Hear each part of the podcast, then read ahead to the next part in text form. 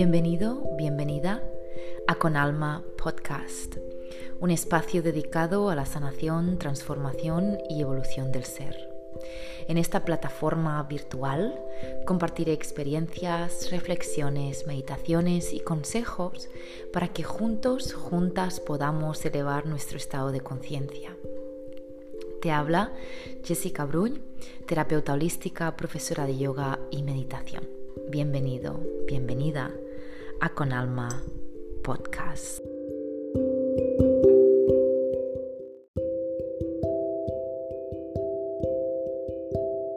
Hello, hello y bienvenidos al segundo episodio de Con Alma Podcast.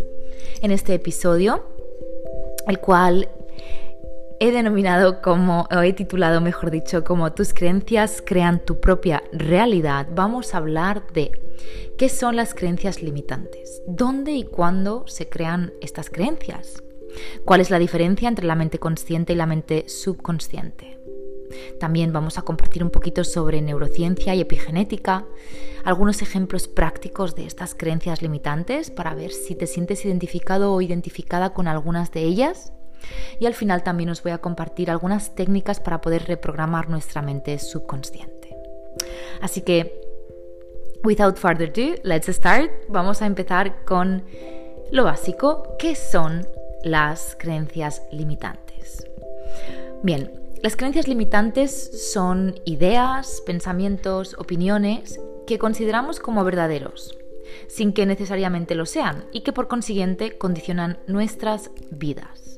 Podríamos decir que tu verdad está creada por tus creencias. Este punto es súper importante y os voy a poner un ejemplo un poquito más adelante sobre esto. Lo voy a repetir. Tu verdad está creada por tus creencias. Nuestras creencias son la base de nuestra personalidad. Te definen como suficiente o insuficiente, competente o incompetente, capaz o no capaz, merecedor, merecedora o no. Las creencias tienen un gran impacto en nuestras vidas, en nuestros estados de ánimo, en nuestras relaciones, en nuestro rendimiento de trabajo, autoestima, valor personal, salud, espiritualidad. Y ahora seguramente me dirías, sí Jessica, he entendido súper bien esto de las creencias limitantes, ¿qué son? Pero ¿dónde y cuándo se empiezan a crear estas creencias limitantes? ¿De dónde vienen? Pues bien, estas por norma general suelen ser el resultado de una programación a lo largo de nuestras vidas, sobre todo durante los primeros siete años de vida. Imagínate, nacemos, aprendemos a comer, a sentir, a caminar, a hablar, a vivir en sociedad, a comportarnos de cierta manera según el entorno, a ir a la escuela, a estudiar. Nuestro entorno realmente nos entrena, por lo que dependiendo de lo que hemos estado absorbiendo a nivel familiar, a nivel social o cultural, creará nuestros comportamientos, nuestras maneras de pensar y de sentir. Aquí el ejemplo que os comentaba anteriormente de tu verdad está creada por tus creencias. No es lo mismo nacer en Barcelona que, por ejemplo, nacer en Nueva Delhi. Culturalmente habrá muchas diferencias en la manera de actuar, en la manera de pensar. Y déjame decirte que ninguna de las dos personas estará en lo correcto o en lo incorrecto. Simplemente cada una tendrá su verdad.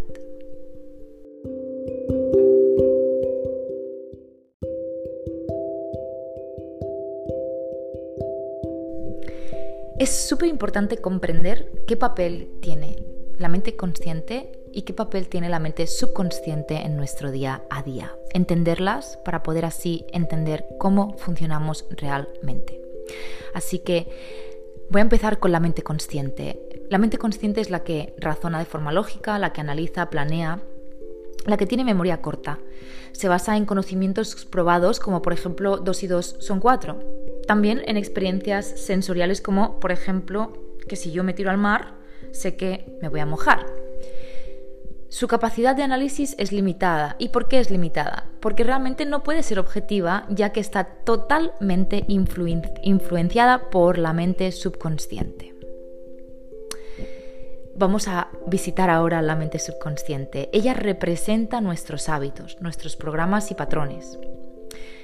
Por ejemplo, aprendemos a caminar o a conducir. Y es a través de la experiencia y repetición que aprendemos a caminar o a conducir, pero que una vez ya hemos instalado este programa en nuestro ser, se convierte en un hábito dirigido por la mente subconsciente, la cual lo reproduce de forma automática y sin esfuerzo. Seguramente ahora cuando tú estás caminando, no estás pensando en cómo tienes que caminar. Cuando estás conduciendo, si ya tienes un poquito de experiencia, seguramente no estás pensando en cómo tienes que conducir. Aquí un ejemplo que a mí me gusta mucho, en realidad dos ejemplos me encantan, pero voy a por el ejemplo del conductor del autobús, para entender un poco qué papel tienen la mente consciente y la subconsciente en nuestras vidas y cómo podemos plasmarlo o visualizarlo de forma un poquito más real. Imagínate que estás en un autobús. Tu mente subconsciente es la conductora o el conductor. Vamos a ver más adelante qué tanto de fuerza tiene en nuestras vidas la mente subconsciente. Y tu mente consciente está de copiloto o de copilota. Entonces, tu mente consciente quiere ir hacia Berlín, y se da cuenta de que está en el camino equivocado el autobús, el conductor o conductora, y le dice a su mente subconsciente, hey, perdona, pero es que creo que nos estamos equivocando de camino, em, yo quiero ir a Berlín. Y la mente subconsciente, el conductor o conductora, le va a responder, me parece genial que quieras ir a Berlín, pero es que aquí hay un GPS que me está indicando las coordenadas de cómo llegar a Barcelona. Entonces, por mucho que tú quieras ir a Berlín, yo no te voy a poder llevar a no ser que tú reprogrames estas coordenadas, a no ser que tú cambies el GPS y en vez de poner la dirección de Barcelona o las coordenadas de Barcelona, las cambies por las coordenadas de Berlín. ¿Cómo se traduce esto? Yo quiero una relación de pareja saludable, pero es que siempre tropiezo con la misma piedra, siempre me encuentro con el mismo tipo de hombre o con el mismo tipo de mujer. Bien, hasta que yo no reprograme mi mente subconsciente, hasta que yo no cambie esas coordenadas, cambie esa programación, por mucho que yo quiera una relación de pareja saludable, voy a seguir tropezando con la misma piedra, porque está tan integrado como cuando caminas o conduces y lo haces sin esfuerzo y automáticamente.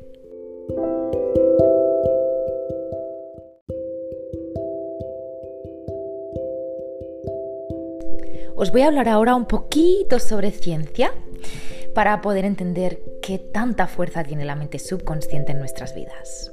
Estudios de neurociencia indican que al menos el 95% de nuestra conciencia es en realidad subconsciente. Imagínate un iceberg. La punta del iceberg es tu mente consciente, pero todo eso que no se ve y que está en las profundidades es la mente subconsciente. Wow.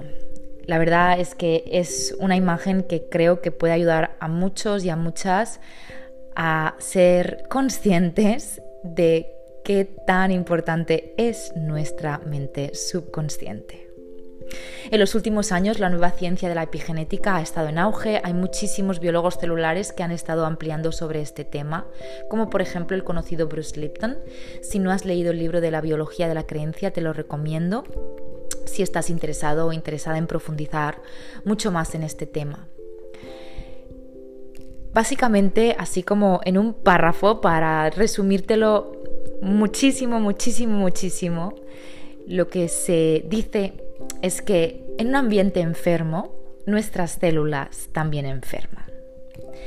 En el momento en que cambiamos de ambiente o modificamos la percepción de lo que sucede en nuestro entorno, las células se recuperan, se modifican, se reproducen, florecen, renacen. Te voy a poner un ejemplo muy sencillo. Imagínate una planta. Si esa planta que tú acabas de comprar o te acaba de regalar tu vecina o tu vecino y te dice, necesita mucho sol y tú la guardas en un armario, va a enfermar. Si te dice, tienes que regarla muy poquito, una vez a la semana, y cada día riegas esa planta, la planta también va a enfermar. Pues bien, si nosotros estamos en un ambiente tóxico, y no me refiero solamente a nuestro entorno, sino también me refiero a nuestro entorno interno, mi narrativa interna, mis pensamientos, mis hábitos, lo que yo realmente creo.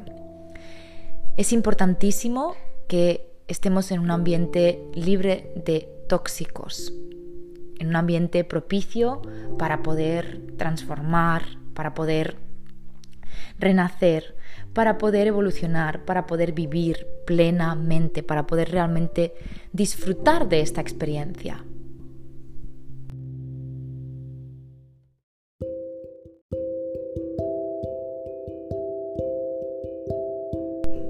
Os voy a compartir ahora algunos ejemplos de creencias limitantes para que las podáis reconocer tal vez en ti y así pues saber qué se tiene que reprogramar.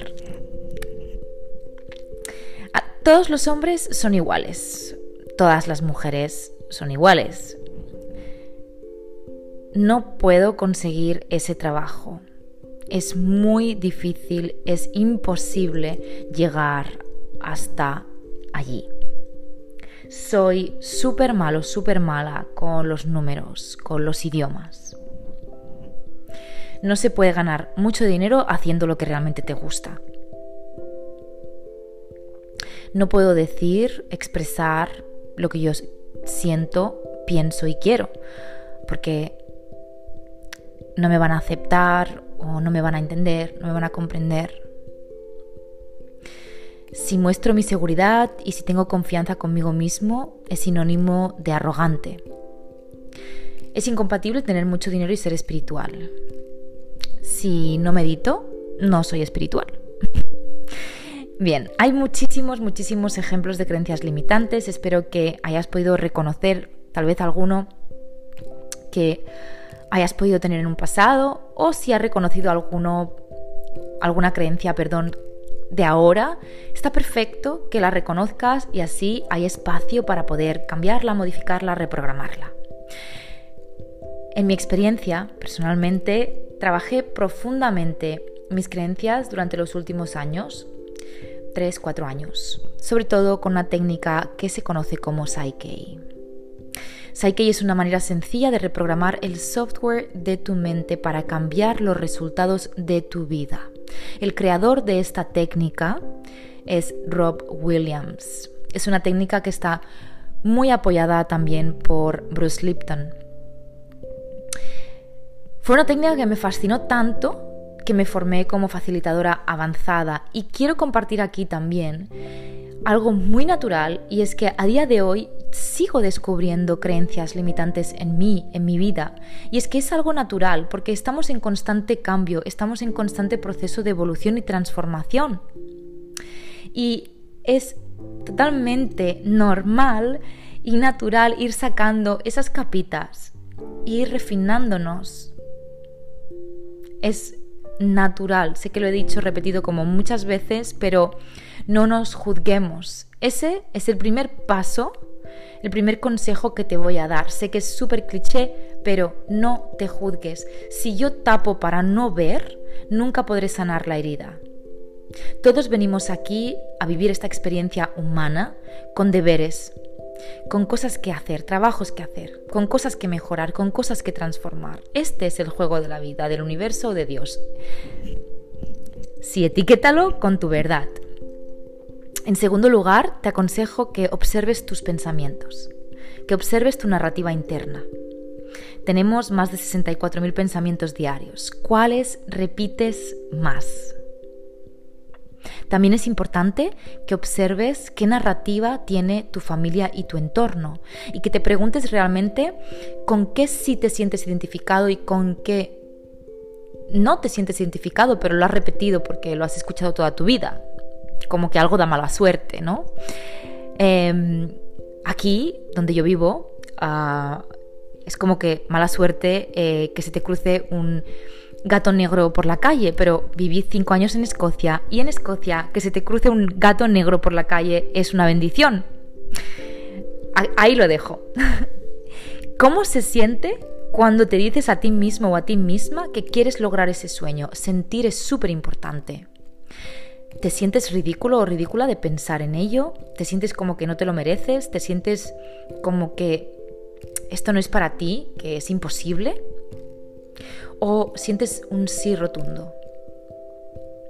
Y una vez identifiques tus creencias, ponte manos a la obra y a reprogramar. Hay un montón de técnicas hoy en día. Personalmente la que más recomiendo por experiencia propia, tanto en mí como también a mis clientes, es Psyche.